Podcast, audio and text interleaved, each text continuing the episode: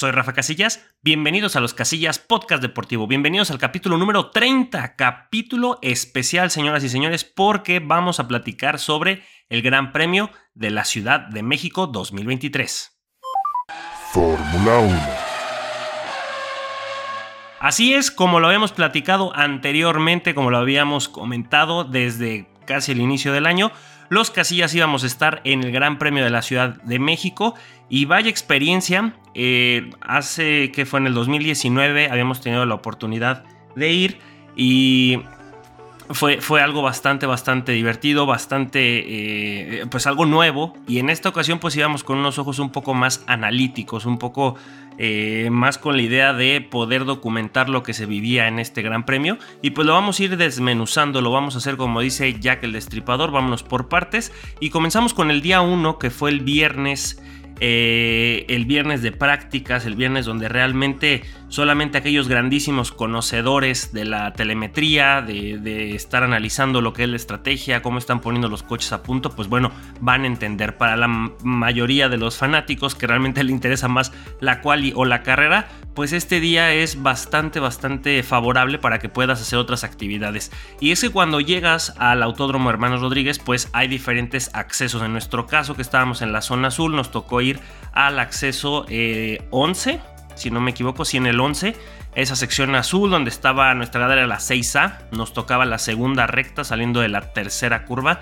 Era una zona de DRS, por lo que en la carrera sí pudimos ver algunos rebases, pero sobre todo durante todo el fin de semana estuvimos ahí calentando el cuello porque íbamos de derecha a izquierda, de derecha a izquierda y veíamos pasar los coches, a veces lento, a veces este, calentando las, las llantas, pero la mayor parte de la carrera y de la cual y de la clasificación, y perdón, ya repetí, y cual y clasificación es lo mismo, y de las prácticas, pues realmente eh, pasaban por ahí nada más de esa manera. Eh, yo recuerdo que cuando fui en el 2019 había menos gradas porque de hecho enfrente de nosotros pusieron una rueda de la fortuna y una grada extra, o sea, hubo mayor aforo gracias a eso que ya venía haciéndose en, ediciones pasadas, pero pues bueno, ese, ese día el viernes, que es lo que hicimos, pues llegamos temprano, eh, entramos a ver un ratito de las prácticas. Cuando faltaron 15, 10 minutos nos salimos para poder ir ya a dar la vuelta y empezar a ver las actividades. Había un stand donde podías practicar el cambio de pits, había otro stand donde podías jugar a un simulador, había muchísimas tienditas, cada 100, 200 metros podías ver eh, indumentaria de los diferentes equipos. Obviamente la más pesada pues era Red Bull con Checo Pérez, con Max Verstappen, pero estaba a, reventar las otras tiendas donde estaban equipos que son menos comerciales como Alfa Romeo, Alfa Tauri, Alpine, Aston Martin. Eso sí, los precios fuera de este mundo, y me refiero fuera de este mundo para la clase media trabajadora como un servidor, porque de verdad una chamarra, bueno, de por sí la ropa de Fórmula 1 es cara. Eh, ahora imagínense en estos eventos, pues donde estás con la euforia de, poder ver a tu piloto favorito, de poder ver a la escudería, los monoplazas, pues bueno, pues se aprovechan de ese sentimiento que tienes y le suben todavía mucho, mucho más a los precios. Entonces, una chamarra que regularmente la puedes comprar en 2.500, 3.000 por mucho las que son eh, rompevientos o, o, que son impermeables, pues ahí la estaban vendiendo en la módica cantidad de 7.000 pesos y ni siquiera había la opción de a meses sin intereses.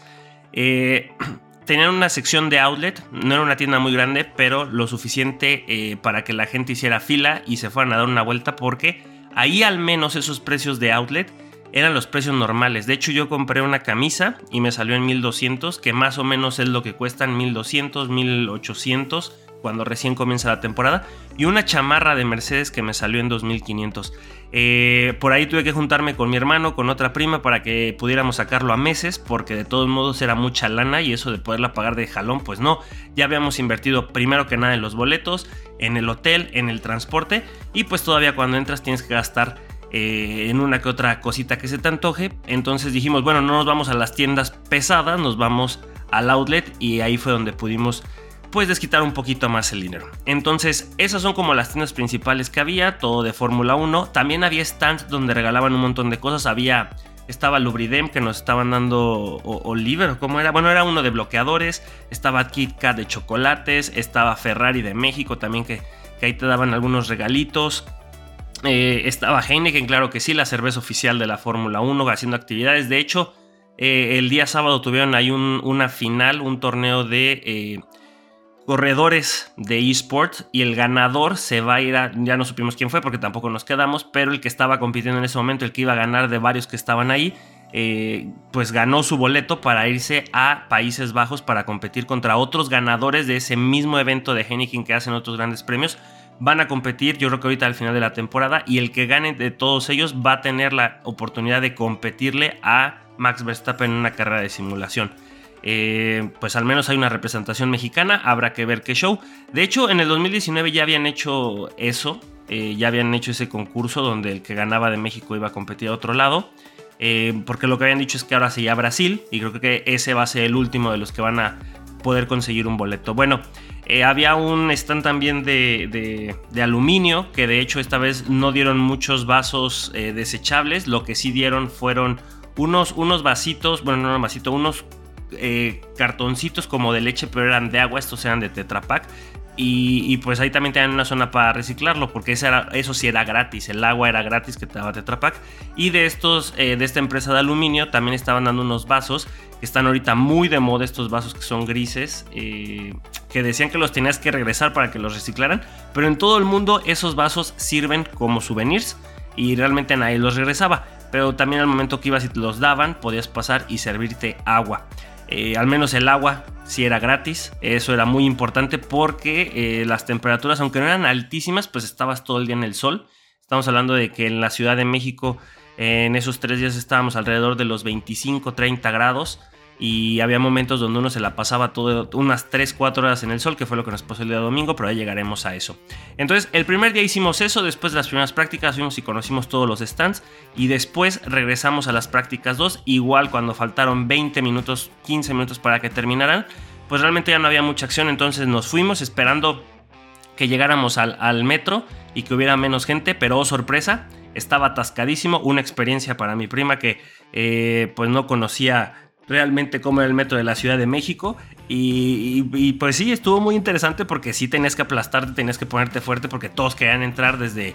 Estábamos en la, en la terminal, perdón, estábamos saliendo desde Puebla, así se llamaba la estación. Y teníamos que llegar casi por reforma donde estaba nuestro hotel. Que de hecho todos los hoteles de reforma también están a reventar. ¿eh? Y es que aquí convergen dos eh, festividades importantes. El premio de la Ciudad de México, que ya es ya se está haciendo tradición, pero el Día de Muertos. Y como saben, la Ciudad de México se adorna muy bonito de cempasúchil, se adorna muy bonito de calaveras. Entonces, eh, la visita de los extranjeros europeos de Estados Unidos, de Canadá, vienen en esas mismas fechas. Entonces, eh, la ocupación hotelera está a reventar. De hecho, nosotros eh, rentamos o contratamos nuestro, nuestro hotel desde el mes de marzo, me parece. Y nos pudo haber salido más barato si lo hubiéramos hecho desde antes, pero bueno, uno va aprendiendo este tipo de cosas porque aquí me quedó más claro, la checomanía está con todo. La cantidad de gente que, tenía indumentaria de Red Bull eh, era impresionante. Ahí es una de las cosas donde sí digo, Red Bull, de verdad estás poniendo atención. Yo entiendo que lo deportivo debe estar por encima de lo comercial, pero este es un negociazo. Y lo de Checo Pérez en cuanto a venta de mercancía es algo tremendo, tremendo de verdad. Pues bueno, se termina el primer día, ya todos eh, en el hotel descansando. Al día siguiente lo que decidimos pues es irnos en, una ruta y para nuestra mala suerte, eh, en cuanto arranca en la siguiente parada se suben dos muchachos y ya se la saben, pero iban a cantar, entonces nada más les dimos cinco pesos, todo tranquilo y se fueron, pero el susto pues quién se lo quita, ¿no? Uno de esas leyendas que uno le, les cuentan, pues eh, uno las vive, pero bendito a Dios no pasó a mayores. En fin, llegamos ahora sí al autódromo y, este segundo día pues ya tiene un poquito más de acción porque estamos hablando de que va a ser la clasificación. Eh, está la práctica número 3, también entramos un ratito, pero volvimos a hacer la misma estrategia, faltando 15, 10 minutos nos salimos y vamos a terminar de dar la vuelta a los stands que nos gustaron o que queríamos repetir o que queríamos algo. De hecho, en ese de, el stand de, que era de aluminio, ahí estaban dando pulseritas. De hecho, este es donde ya fue el, lo que habíamos platicado de Heineken, que estaba el concurso este de, esports, pues bueno, enfrente estaba este de aluminio y daban unas pulseritas donde podían marcar lo que tú quisieras. Había otro concurso de unos vasos donde te regalaban un termo. También había un puesto de Nescafé donde te tomabas una foto o hacías un juego de reflejos también en lo que esperabas y, y contestabas un cuestionario y al final te regalaban un café. Entonces, aprovechar todo lo que fuera gratis, porque como les digo, todo es carísimo. Y, en este segundo día vamos a platicar para meternos un poquito más a eso, lo que son los precios de los alimentos, porque ese es otro tema bárbaro. Mucha gente cuando hice esa comparativa en un video en YouTube eh, le pareció pues normal y realmente al hacer la conversión a euros, a dólares, pues puede parecer algo muy común para los europeos, para los estadounidenses, para los extranjeros de primer mundo, pero para nosotros, bueno, estás hablando de que una cerveza 160 pesos, estás hablando de que una hamburguesa, solo una hamburguesa sencilla, 260 pesos, una orden con cuatro tacos, 170 pesos, la botellita de agua de 600 mililitros, a pesar de que el agua era gratis, pues bueno, ahí estaban también vendiendo agua eh, en botella, 50 eh, pesos, todo ese tipo de detallitos eran los que al final nos hicieron gastar dos mil pesos. Y aquí viene otra cosa que realmente, si, han estado viendo las otras ediciones del Gran Premio de México, eh, sabrán que para poder gastar tu dinero necesitas comprar un tag de Banamex. Llegas, lo compras, te cuesta 40 pesos y lo recargas con el dinero que te vas a gastar. En nuestro caso dijimos, bueno, comenzamos con mil pesos, yo creo que con eso alcanza para los tres días. Pues el segundo día ya al final dijimos, hay que poner otros mil pesos porque al día siguiente tenemos que volver a comer, y hay que comprar al menos eh, pues alguna cerveza, algunos electrolitos y llevar algo de comer para cuando ya estemos en las gradas porque la carrera es justo en la hora de la comida. Entonces ya hay dos mil pesos para dos personas porque compramos dos tags y cada uno cargó su dinerito, pero en mi caso eh, fueron dos mil pesos. Y, y, es lo que le comentaba, había mucha gente que nos dejaban por ahí algunos, algunos comentarios diciendo pues es que pues no es tan caro, no sé de qué te quejas. La realidad es que hay gente que pues obviamente lo sacó a meses para poder llegar ahí y pues intentan gastar lo mínimo. Nada más a lo mejor su comida, a lo mejor unos taquitos y con eso y buscar el agua gratis y eso es todo. Para otros pues se le dará lo más normal del mundo, entonces es bastante respetable y qué suerte que lo puedan ver así. Eh, eso es de las comidas. Entonces ya llegamos a lo que son la, la cual y ahora sí esto es lo importante. Y como vimos que el metro estaba a reventar, dijimos, ¿saben qué? Vamos a ver la quali y cuando termine nos quedamos una hora más. De todos modos, sigue la. había una carrera de Fórmula 4. Nos podemos quedar un ratito, al menos al arranque, y después nos vamos esperando que el metro haya bajado. Llegamos a, la clasificación, ahora sí ya estaba más o menos lleno, de todos modos ahí quedaban todavía unos espacios, gente que seguramente lo único que le interesa es la carrera. Y todo muy bien, todo muy bien, y aquí nos podemos empezar a meter un poquito los resultados. Eh, Checo Pérez pues queda en la posición número 5 adelante de Lewis Hamilton que quedó en sexto y eso es muy importante hablando de cara a lo que es buscar el subcampeonato, asegurarlo para Checo Pérez. En ese momento todos dijimos, bueno, lo importante es eso. Checo está adelante de Lewis Hamilton, tiene coche para poder pelear. Adelante tiene a Danny Rick. Yo le había dicho a mi hermano, mira, aquí hay dos cosas. Para que Checo Pérez pueda entrar al podio tienen que pasar estas dos cosas. La primera, Danny Rick se va a empezar a desinflar. El Alfa Tauri no está para poderle pelear a los Red Bull. Y así fue. Al final Daniel Richardo sí sumó, hizo una muy buena actuación, pero no iba a estar peleando el, podio. Y segundo, los Ferrari tienen una maldición terrible y sobre todo cuando Charles Leclerc tiene la pole position, eh, Ferrari no va a ganarla. Y dicho y hecho, así, sucedió a pesar de todo lo que después vamos a platicar el domingo. Entonces Checo Pérez tenía un gran escenario para volverse a subir al podio. Y ya saben lo que sucedió, pero todavía no llegamos a eso. Eh, y pues todos muy contentos, la gente de Ferrari con los papuchos Charles y Carlitos eh, se fueron muy contentos. Eh, en tercer lugar Max Verstappen, que sabíamos que iba a salir como una fiera, que de todos modos salir de la tercera posición para él no significa pues más que un reto de, rebasarlos en el arranque. Y Checo Pérez pues de la quinta posición tenía que quitarse rápido a Danny Rick y después de ahí para adelante.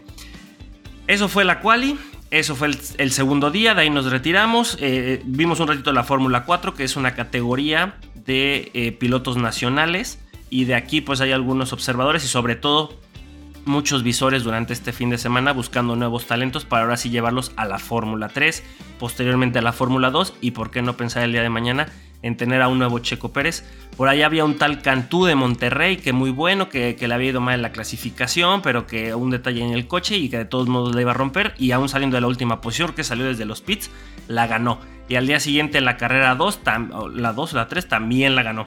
También había carreras de gran turismo, eso no los vimos, pero sí escuchamos los motores y los vimos luego por las pantallas que estaban ahí en, la zona de, de comida.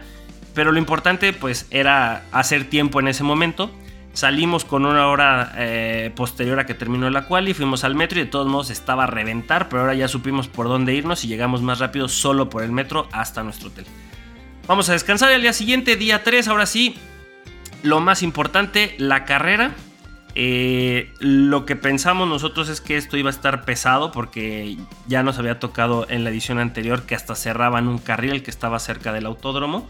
Eh, sí iba a ser mucho tráfico por donde te quisieras ir. Lo, más, lo mejor o lo más recomendable pues es el metro, pero también iba a estar lleno. Entonces nos fuimos muy temprano a las 8 de la mañana, nos fuimos en Uber, nos costó 119 pesos, la verdad es que estuvo muy barato y no hubo nada de tráfico a esa hora porque lo importante comenzaba hasta las 11, pasada de las 11, cuando venía el desfile de los, de los pilotos. Entonces eh, estuvo genial porque ya a las 9 de la mañana ya estábamos adentro, no habíamos hecho fila, Ahora sí que teníamos muchos otros puestos para disfrutar. De hecho, antes de poder darle otra repasada a, algunos puestos que no habíamos, a otros stands que no habíamos visto, nos fuimos a recorrer toda la zona azul. Y había una zona VIP precisamente en esas primeras tres curvas que hay después de la recta principal. Ahí había también como una lona, había mesas, había sillas, había un catering, había eh, pues había servicio ahí con meseros y estaban las otras gradas y del otro lado que llegamos eh, donde termina la curva, la primera curva y empieza la recta, perdón, donde empieza la recta, termina la recta y empiezan las curvas, ahí había otra grada y había otra zona de comida y otro punto de recarga de Banamex. Eh, y después ya nos regresamos y ya comenzó el, desfile de pilotos todos muy, muy, muy eh, metidos con Checo Pérez, que esa fue una excelente estrategia de irlos juntando a los pilotos, no, no separarlos tantos. Y seguro le dijeron, Checo Pérez, tú te vas cerca de donde están las gradas y atrás de ti, bueno, a tu lado derecho va a estar Max Verstappen en el otro coche. Y no había forma de que lo abucharan. Como sabían los organizadores de la Fórmula 1 en Austin, la cantidad de abucheos que hubo por parte de los mexicanos que están allá de nuestros paisanos fue tremenda durante la premiación. Entonces tenían miedo a que sucediera. Muy curioso lo que sucede más adelante, que les quiero platicar de, de esa actitud por parte de los mexicanos. Y pues bueno, pasa, digo, de arranque, que todo comienza en el Foro Sol, la manera en que presentaron a los pilotos y todo el desfile estuvo precioso, todo muy colorido, muy eh, ad hoc con lo que fue el Día de Muertos. Y también lo de los coches, que son eh, coches eh, que son, es que no sé cómo decirles, son reliquias, son históricos, son viejos, pero están muy bien cuidados. Todo muy, muy bonito ahí. Después de eso, una hora y media más o menos de descanso en lo que preparan los pilotos, en los que ya se ponen al tú por tú ya para con, sus coches, salen y les dan, no sabía en este caso, o si siempre ha sido así, les dieron dos vueltas antes de que ya se pararan en su cajón de salida. Según yo nada más era una, pero bueno, dieron dos. Eh, se acomodan y entonces ya comienzan a llegar los VIP, empezaron a llegar varios helicópteros para, para traer, creo yo, a la gente muy, muy importante, los pesos pesados y eh, se hace la ceremonia del himno nacional. Eh, ah, otra cosa, cuando fue el desfile de los pilotos antes de que comenzara, la gente que pagó por el Paddock Club, que son los que tienen más lana, ellos también fueron parte del desfile y estuvo muy interesante porque los ponen en esos camiones y ahí van en los camioncitos ahí saludando. Yo recuerdo, no sé si en otros grandes premios o si fue en el de México, que antes a todos los pilotos los subían en esos camiones y ya ese era el desfile, pero ahora lo hacen un poco más extenso, les dan carritos más bonitos, lo hacen todo un poquito más largo, entonces está bien, también hay que ir mejorando el espectáculo año con año. Eh, el tema es, ¿qué es lo del himno nacional? Eh, ya comienza ahora sí la vuelta de formación los nervios todo, a todo lo que da, se siente la tensión, pero también mm, todos muy muy contentos y, con ganas ya de explotar en esta fiesta que es el Gran Premio de la Ciudad de México. Y arranca la carrera. Ahora sí, ya empieza lo bueno, se apagan las luces. Checo Pérez hace la mejor salida de su vida, eh, o al menos de esta temporada. Vaya manera de exhala. Hay una fotografía y yo sabía que había sucedido cuando vi la repetición, porque cuando lo vi en vivo, pues realmente estaba más preocupado por lo del choque, porque ni siquiera sabía si se había sido él. Pero ya viendo las fotografías y viendo la repetición, hubo un momento donde Checo Pérez fue primer lugar. En serio, señores y señores, ahí creo que en uno de mis videos en TikTok, en Instagram de los que he subido, ahí se ve claramente cómo Checo Pérez sí llegó a tener el, el, alerón delantero, la punta, adelante de Leclerc y de Max Verstappen. Entran a la primera curva y como dice el meme, yo creo que Checo Pérez dijo ni modo que no frene y Charles Leclerc dijo ni modo que no se quite y se toca la llanta derecha trasera de Checo Pérez con la delantera izquierda de, Leclerc y le frega la carrera. Eh, ah, también hace poquito subió otro video donde precisamente ya fue eh, durante la repetición, pero se ve que de todos modos la gente estaba molesta en ese momento, todos se fueron contra el monegasco. Bueno, Checo Pérez se va hasta atrás, todavía sigue conduciendo y llega hasta los pits, pero todavía lo siguen apoyando. Y uno decía, bueno, va a tener que remar contra corriente y va a tener que buscar entrar a los puntos, ya como sea. Entra a los pits y si algún también se han metido a las redes sociales, ahí podrán ver mejores videos también de nuestros paisanos de aquí, de los mexicanos, eh, de los que tienen un chorro de lana que están en el Paddock Club arriba de los, de los pits y que, ven toda la frustración, todo el enojo de cuando le piden que apague el coche porque eh, pues había fregado el coche. Ya el automóvil, la monoplaza, no iba a dar para más si lo seguía corriendo y vámonos para atrás, que lo regresan. Hay lágrimas, hay gritos, hay mentadas de madre por todas las gradas. Cada que pasaba Charles Leclerc era una chifladera de algunos. No estoy diciendo que sean muchos, realmente fueron contados. No es como yo creo que en un estadio de fútbol donde de verdad si lo comparo, ¿verdad? O sea, sí, sí me ha tocado ver cómo empiezan a lanzar cervezas, cómo se ponen de agresivos. Bueno, en este caso eran unos cuantos, pero se podía palpar la frustración de todo, todos, todos los que estaban ahí presentes. Tanto así que no pasaron ni dos, tres vueltas después de eso, de que se había retirado Checo Pérez, que unas 15, 20 personas a nuestro alrededor se fueron.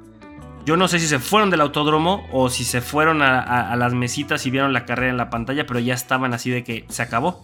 Y ahí me quedó más que claro que la checomanía está fuertísima y que muchísima gente está por Checo Pérez en la Fórmula 1. Y, aquí va un tema, antes de que sigamos avanzando en la carrera, que preocupa. ¿Qué va a pasar una vez que Checo Pérez eh, se vaya de la Fórmula 1, se retire?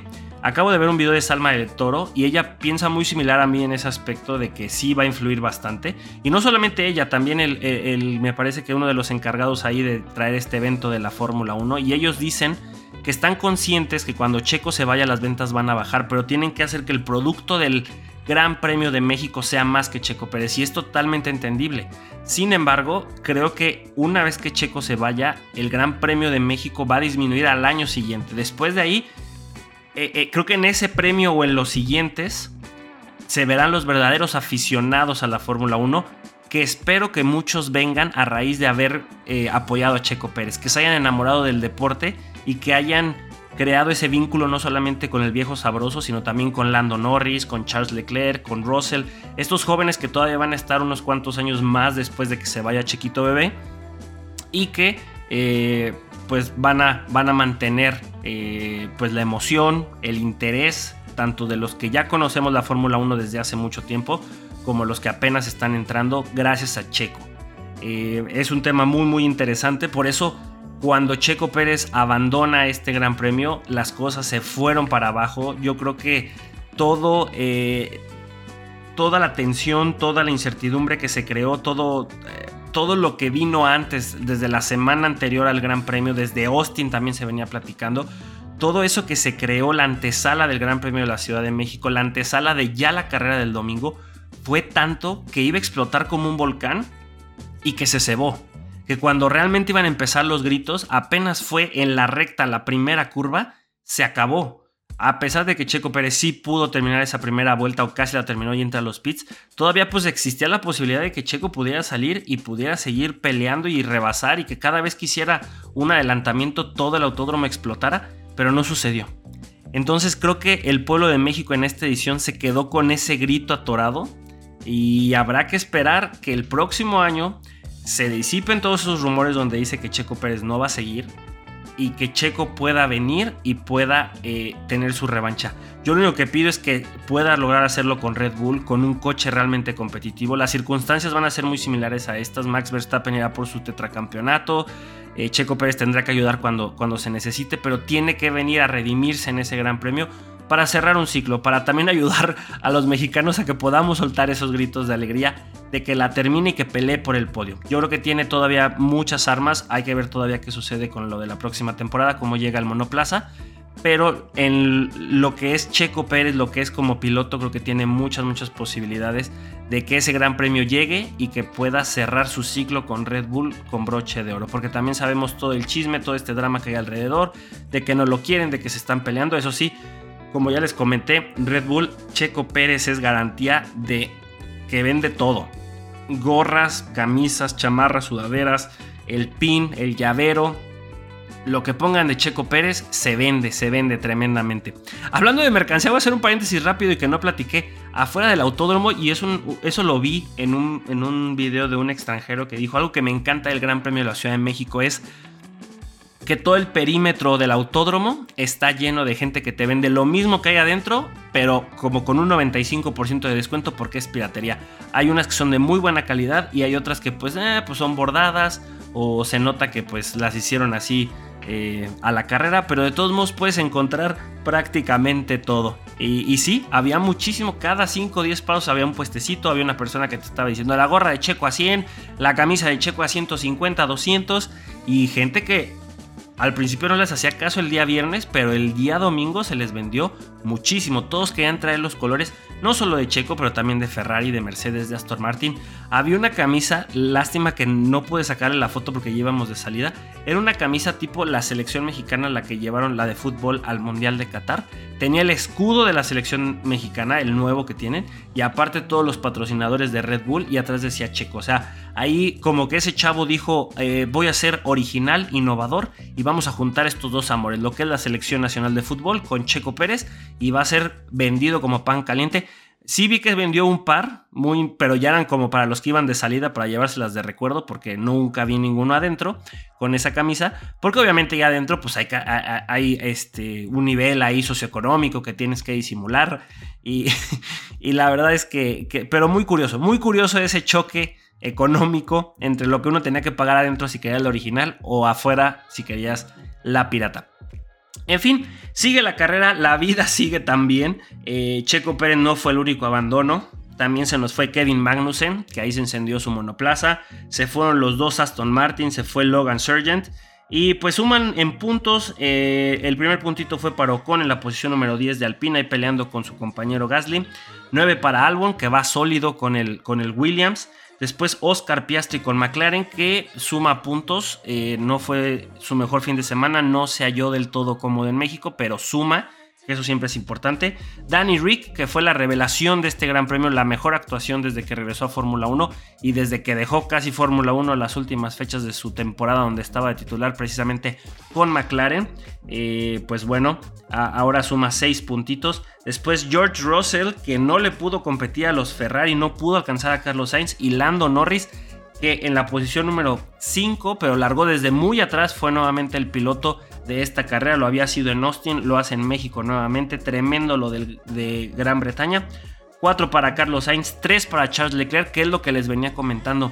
La situación, perdón, y lo que sucedió con Charles hizo que la afición mexicana olvidara y perdonara todo lo que venía haciendo Max Verstappen desde Brasil del año pasado, cuando no dejó que Checo Pérez lo rebasara.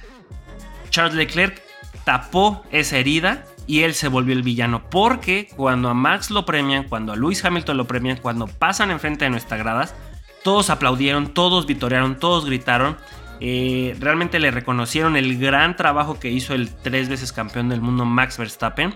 A Lewis Hamilton, que en su momento también fue el, el villano. Yo recuerdo cuando estaba en el 2019, él era el villano, que era el, eh, en ese entonces era pentacampeón, me parece.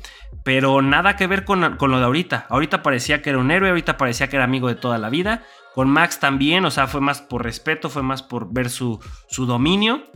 Pero con Charles Leclerc se les fueron a la yugular y el monegasco lo dijo, yo no tenía para dónde irme. Y sinceramente, en mi opinión, esto es algo muy, muy desde lo que yo lo vi. A lo mejor tú puedes pensar que sí fue Charles, que pudo haber frenado antes, pero yo creo que Checo Pérez sí fue el que tuvo ahí el, el detallito, sí tuvo eh, la culpa, fue el más responsable de provocar ese accidente. El mismo Checo Pérez ya también lo dijo, no le echen la culpa a Charles, fui yo, me tuve que arriesgar, tuve que ir a pelear, yo no quería el podio, yo quería la victoria, me arriesgué y perdí. Y se vale, y se vale, y de eso se trata el deporte que duele mucho porque fue en su casa, que duele mucho porque fue ante su afición, también se vale. Que lloró, que berrió, que, que realmente necesitó palabras de consuelo de Christian Horner, también, también es parte de que el equipo lo tiene que arropar. Y yo creo que eh, Christian Horner sí quiere a Checo Pérez, pero entiende que la presión que Helmut Marco le ha hecho, la presión que el mismo Max Verstappen tuvo contra él al final de la temporada pasada, me parece que eh, sí, sí se necesita un poquito de, de ese apoyo, ¿no? Ese, ese, como ese abrazo paterno que tuvo ahí Horner. Pero bueno, el deporte sigue. Checo Pérez ya se limpió las lágrimas, se sonó los mocos y ahora está preparándose ya para el Gran Premio de Brasil. y nada más para terminar, lo que fue el podio: Lewis Hamilton segundo, Max Verstappen primero. Ahí con, con ese gorrito de charro y la manera en que sacaron el monoplaza me dio mucha risa porque eh, parecía foto de, niño en estudio profesional. Se veía muy, muy, muy lindo eh, Max Verstappen. Me recordó al Max Verstappen chiquito, güerito, que conoció a Michael Schumacher cuando tenía 2, 3 años. Y pues bueno, 16 victorias, superando ya su récord. Max Verstappen sigue rompiéndola y eso también hay que platicarlo. Somos privilegiados, a lo mejor no lo entendemos por todo lo de la checomanía, porque estamos cegados por el patriotismo, por apoyar a un paisano, pero lo que estamos viendo con Max Verstappen es algo histórico y en unos 5 o 10 años podremos platicar de que fuimos testigos de este talento, pero no solo del piloto, sino del, de, todo Red Bull. Hay que recordar que, la Fórmula 1 no es un deporte individual, aunque eh, al final el protagonista sea el conductor, sea el, el, el, piloto, iba a decir el chofer, no, el piloto. Eh, también son todos los ingenieros, todos los técnicos, eh, el director de, de la escudería los patrocinadores, la gente que está en el taller, los que están desarrollando los coches, todos ellos son involucrados y responsables del resultado que tenga cada uno de los muchachos de estos pilotos de cada uno de los diferentes equipos. Gente, pues termina el Gran Premio, termina la, premiación, comienza Martin Garrix a tocar en el Foro Sol. También nos quedamos un ratito, tuvimos que gastarnos ya el dinero que nos quedaba en nuestro tag y después de ahí nos fuimos. Decidimos tomar un Uber porque de verdad estaba atascadísimo. Tanto el Metrobús como el metro, creo que no había eh, rutas, tampoco nos queríamos subir. Entonces nos regresamos en Didi, me parece. Sí fue Didi. Y pues eso fue. Eso fue el Gran Premio de la Ciudad de México contados. Eh, digo, y se los contamos desde la trinchera eh, de en vivo. Ahora sí de que fuimos, vivimos la experiencia, tomamos muchas fotos, tomamos muchos videos, que de hecho ya en la cuenta de los casillas eh, F1 subimos la mayoría, también un videos largos que estoy ya eh, editando para poderlo subir a YouTube como si fuera uno completo. Entonces recuerden seguirnos en todas nuestras redes sociales. Hubo mucho contenido, pero muy pesado para poderlo subir a Instagram, Facebook y YouTube. En YouTube se va a tener que subir como video largo, como video normal. Pero en TikTok de los casillas F1, ahí sí ya están los resúmenes del día 1, dos partes del día 2 y un video largo del día 3. Eh, síganos como los casillas oficial, como los casillas F1 en TikTok para que eh, sigamos estando en contacto y síganos apoyando porque se vale soñar. Así como Checo, así como Chicharito, hay que pensar en cosas como se debe. ¿Por qué no el próximo año pensar que alguien nos puede invitar a la Fórmula 1 y poderles dar una mejor cobertura o platicarles de otra experiencia.